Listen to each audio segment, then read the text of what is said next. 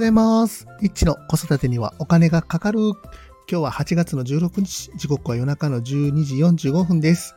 今日はですね、えーさよならおむつというタイトルでですね、えー下の子がもうすぐおむつが外れると。まあまあ、もうね、おむつを買わなくていいという状況になりましたので、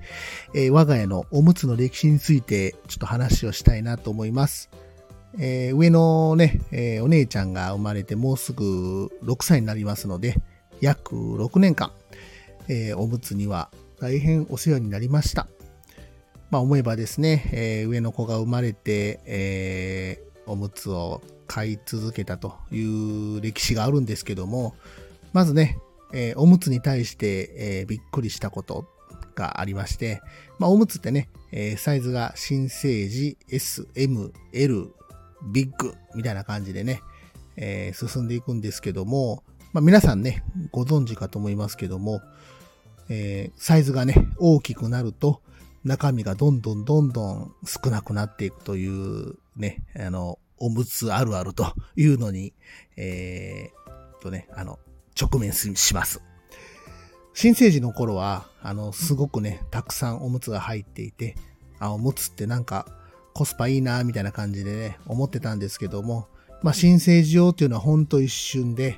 S があって、で、M があって、で、L が来るんですけども、この L っていうのがね、えー非常に長くて、で、もうビッグには大変長くお世話になりますんで、もうほんとビッグってね、えー量が 少ないので、何個おむつを買ったのかっていうぐらいおむつはいっぱい買いました。で、最初の頃は、あの、パンパース、P&G のパンパスにお世話になってたんですけども、そこから、えっ、と、顔のメリーズにくら替えして、で、えーもうずっとメリーズを使い続けてるというとこなんですけども、まあ、最初ね、パンパース使ってたのは、まあね、他のおむつを知らなかったっていうのが正直なところで、別にね、あの、他がね、どんな風になってるかとか分かんなかったんですけども、なんかきっかけで、これ確か Amazon で、えっ、と、セールかなんかで、えーメリーズが安かったんですけども、まあ、買ってみてですね、えー吸収力もいいし、で、すごく質も良かったので、で、途中からもずっとメリーズを、まあ、使い続けたという歴史があります。で、あの、パンパースとメリーズの違いっていうのが、まあ、本当にね、あの、パンパースっていうのは非常に軽くて、多分持ち運びには便利かなと思いまして、で、メリーズは、あの、がっしりしていて、で、漏らしにくいかなっていうとこだったので、パンパスかメリーズで悩まれてるんだったら、僕はメリーズをお勧めするという感じですね。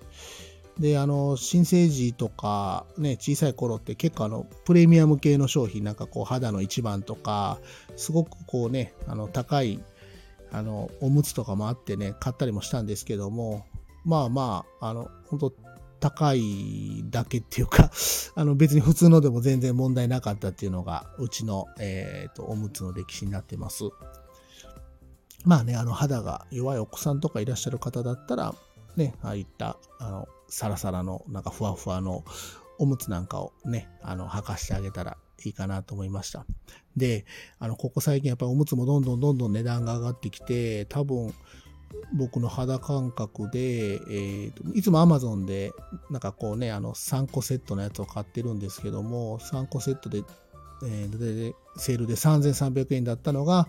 えーと、多分4200円ぐらいに上がってるんで、1個あたりでやっぱり300円ぐらい、あの、値段上がってるなっていう印象です。本当にね、こう、多分、ね、子育てされてる方だったら、ミルクも上がって、おむつも上がって、もう何もかも全部上がっ、値段が上がってっていうことでね、あの、本当にね、まあ辛いんですけども、